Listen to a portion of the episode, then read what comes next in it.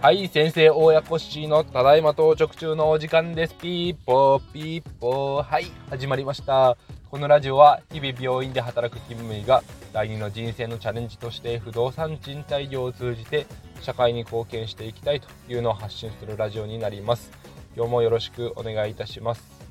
はい今日はですねえっ、ー、とたまにはパパとして父親としての側面を話していきたいなと思っています。えー、うちはですね、まあ、2歳になった男の子の息子がおるんですけども、えー、つい先日ですねあの保育園に通わせていて鍼灸式というのがありました、えー、まあ、入園式と、えそのまま学年が上がる子たちの鍼灸式というのが一緒になって開催されていたんですけども、え地域の中で、えーと、いくつか、えあるですね。グループの保育園のそのまとまっての式でしたので、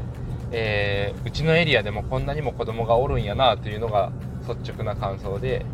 えー、私もなんとか休みを取って、えー、まあ、人生でなかなかないイベントになりますんで妻と一緒に参加してきたんですけども、え来られてる親御さんお子さん、えみんななんか晴れやかな、え服を着て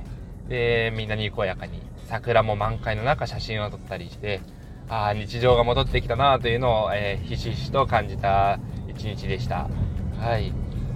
で、うちの子が行ってる保育園なんですけども、定員がもう15人、20人おるかおらんかぐらいの、ほんとこじんまりとした保育園なんですけど、やっぱりその分、先生たちが、まあ、みんなですね、気にかけて子供たちを、えー、いろいろ報告してくれたりだとか、えー、作品制作とかも、えー、細かいことをですね、していてですね、あの友人たちのお子さんの保育園のこととかを聞いたりした時よりもなんだか手厚いことしてもらっとるなというのでありがたいところですね。はい。でやっぱり保育園に通わすとなるとお金がかかってはくるんですけども地方の自治体の保育園に通わすというのがまあ一般的ではあるんですけども今回うちの場合はですねえー、私と妻の通勤途中にあるというのでちょっと離れたところに通ってはおるんですけど、えー、企業型の保育園というもので一般的に言う地方の自治体の私一律保育園とか県立保育園とかそういうのとは違うのでちょっと料金体系が異なってむしろ我が家では安いというのが驚きの料金になります。そもそも皆さん保育園というのがどういうものかご存知でしょうか？一般的な保育園というのは、えー、地方の自治体で市町村で暮らす人々のために、えー、働く人々のために、えー、保育園が設立をされて、え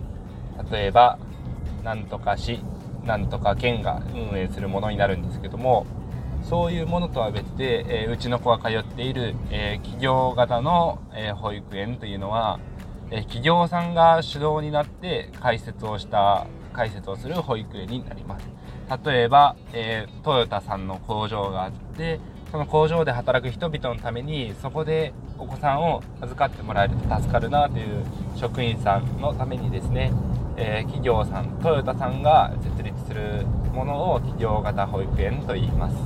一般的には、まあ、土地であったり保育園の建物はその企業さんが持っているところで運営をすることが多いというのが企業型保育園になります。えー、ですけれども、えー、うちの子がですね通っている保育園に関しては本当の意味での企業型保育園というのとはちょっと違ってですね、えー、企業とタイアップ型保育園になります。えうちの地方にある、えーと、保育園とかのですねあの先生保育士さんを、えになれるための専門学校とかを運営している企業というかですね専門学校があるんですけどもそこと、え企業さんがタイアップで、え保育園を、え運営しております。で企業もですね一つの会社さんだけではなくて工業団地の近くで複数の企業さんが出資をし合ってですねで土地建物と,、えーと、一緒に運営をその専門学校さんが母体になってそこに委託をしているというような企業型保育園になります。もちろん、えーと、その所属するですね地方の自治体の、えー、支援金というか運営の補助金はもちろんあるんですけれどもやっぱり企業さんにとってみれば、えー、そこに保育園があることで、えーとまあ、ママさんとかでも、えー、職場に勤務がしやすくなるだとか、えパートでですね早上がりをしなかったいけなかった職員さんがフルタイムでギリギリまで勤務をすることが可能になるだとか生産性の向上とかですねそういう風なところにもプラスのメリットがあって企業型保育園というものが少しずつ、えー、普及してきたという背景があります、え、実際ですね、え、まあ、完全民間の、まあ、私立の保育園のような、え位置づけになるのかもしれないですけども、まあ、うちの子はですね、あの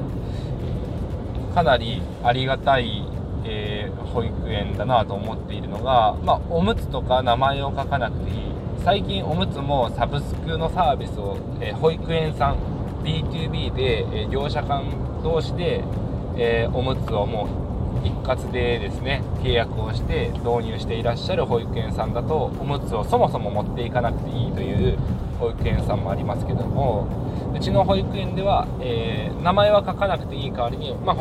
おむつ自体は、えーと、預けないといけない。でも、えー、おむつはですね1袋大きい大容量パックを丸ごと預けていても構わないというのがすごく助かるところであんまり負担はないですね。それとあの地方のですね自治体の、えー、一律とか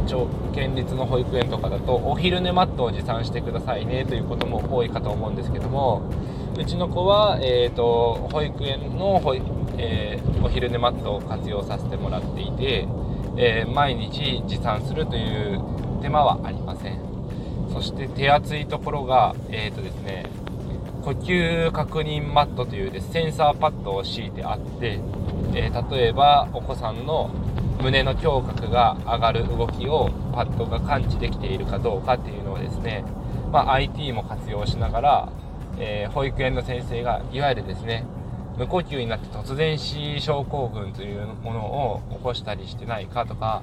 そういう風なところにも、えー、手厚いですね、え、仕組みをされていらっしゃるんでそこもありがたいというか親としては安心だなと思っております、えー、運動場自体は小さいんですけれども、えー、ついですね先日、まあ、参観日のような親子参加の、えー、お遊戯会とかがあったりしてですねどんな風に遊んでいるのかというのを拝見することもできましたし物を、え、段ボールを使ったりして、えー、お家を作ったりだとか段ボールに入ってみんなで列車ごっこをしたりだとかうまく物を活用して、まあ、発想力想像力を膨らませるような遊びもされていらっしゃるんだなというのでちょっとそういうのが垣間見れて嬉しくなりましたね。はい。皆さんが、えー、まあ、お子さんを育てていらっしゃる方今から結婚する方もう子育ては終わって、えー、夫婦の生活セカンドライフが始まった一段落した方皆さんいろいろいらっしゃるかと思うんですけども、えー、いざ保育園を選ぶとなった時に、まあ、地域の自治体のものだけではなくてそういう企業型の保育園があったりするかとかですね、まあ、私立の保育園とかもいろいろ選択肢があるかと思うんですけどもいろいろ情報収集をされてみてはいかがかなという回です。はい。皆さんのおすすめの保育園とかえー、今後こういう小学校に通わせますとかあればまた情報を教えてもらえると嬉しいです。それでは皆さん今日も頑張っていきましょう。バイバイ。